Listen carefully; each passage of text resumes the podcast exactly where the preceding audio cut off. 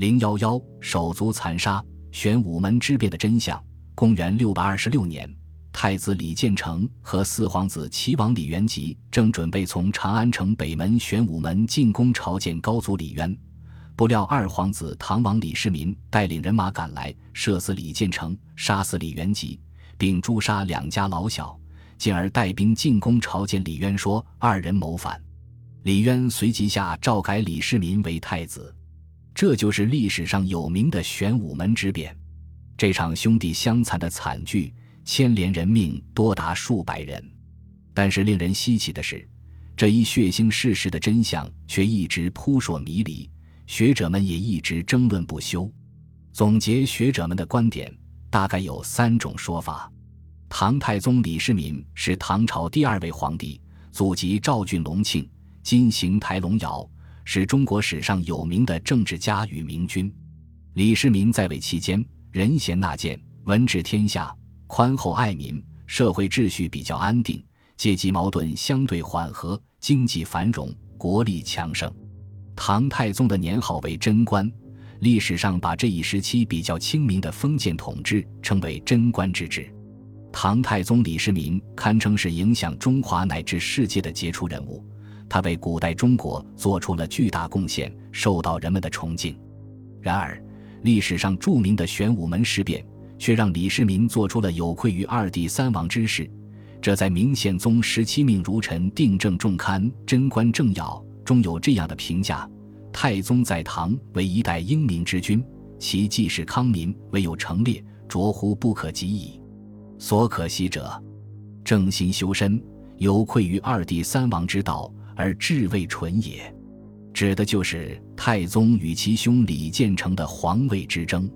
一是自卫之说，秦王李世民是被逼无奈，不得已才后发制人，发动政变。史书记载，李世民在灭隋兴唐的大业中功高劳苦，显露出雄才伟略。作为太子的李建成，不可能感觉不到李世民咄咄逼人的威胁。面对本来应该属于自己的皇位可能有失去的危险，李建成当然不甘心。于是，一场你死我活、手足相残的争夺皇位的政治斗争爆发了。李建成和李元吉一直暗中蓄意谋害李世民。就在玄武门之变前不久，李世民到李元吉家喝酒，才喝几杯酒，腹痛不止，回府之后吐血数声，差点死去。而李建成和李元吉此次进攻，也正是为了向李渊参合李世民，故李世民为了自卫，被迫先发制人，不得已发动政变。二是预谋的杀兄篡位之说，李世民主动发难是蓄谋已久的，并不像史料中记载的那样。李渊诸子中，李建成是长子，按照嫡长子继承皇位的传统，当然应该以他为嗣君。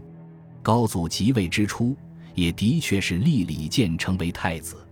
李建成既然被立为太子，如果不发生意外，便可以顺利继承皇位。然而，在太原起兵以后，统一全国的一系列战争中，李世民的功业远远超过了李建成，且李世民本人又气度不凡，具有远大的政治抱负，必然企图登上权力的顶峰。而李渊也曾对其许诺。若一朝得天下，必封其为太子。然事实上却是将李建成立为继位者，因此李世民怀恨在心，想自立为帝，遂发动玄武门之变。三是李渊的暗中相助之说。明末清初的王夫之认为，高祖李渊处死难矣，非直难也。诚无以处之，智者不能为之变，勇者不能为之决也。认为李世民虽有篡位之心，但是得到了李渊的默许和暗中支持。李建成和李世民虽都才识具备，但是太子李建成贪图酒色，性格懦弱寡断。李渊早有意传位于李世民，但是李建成是长子，按照封建观念，废长立幼是不合理智的。又加之李建成早已培植了一批亲信势力。如果改立太子，必定会激起兵变，所以为改立太子，李渊策划了这场玄武门之变。李建成和李元吉几次怂恿李渊杀了李世民，都被拒绝。这些都为李渊的暗中相助提供了佐证。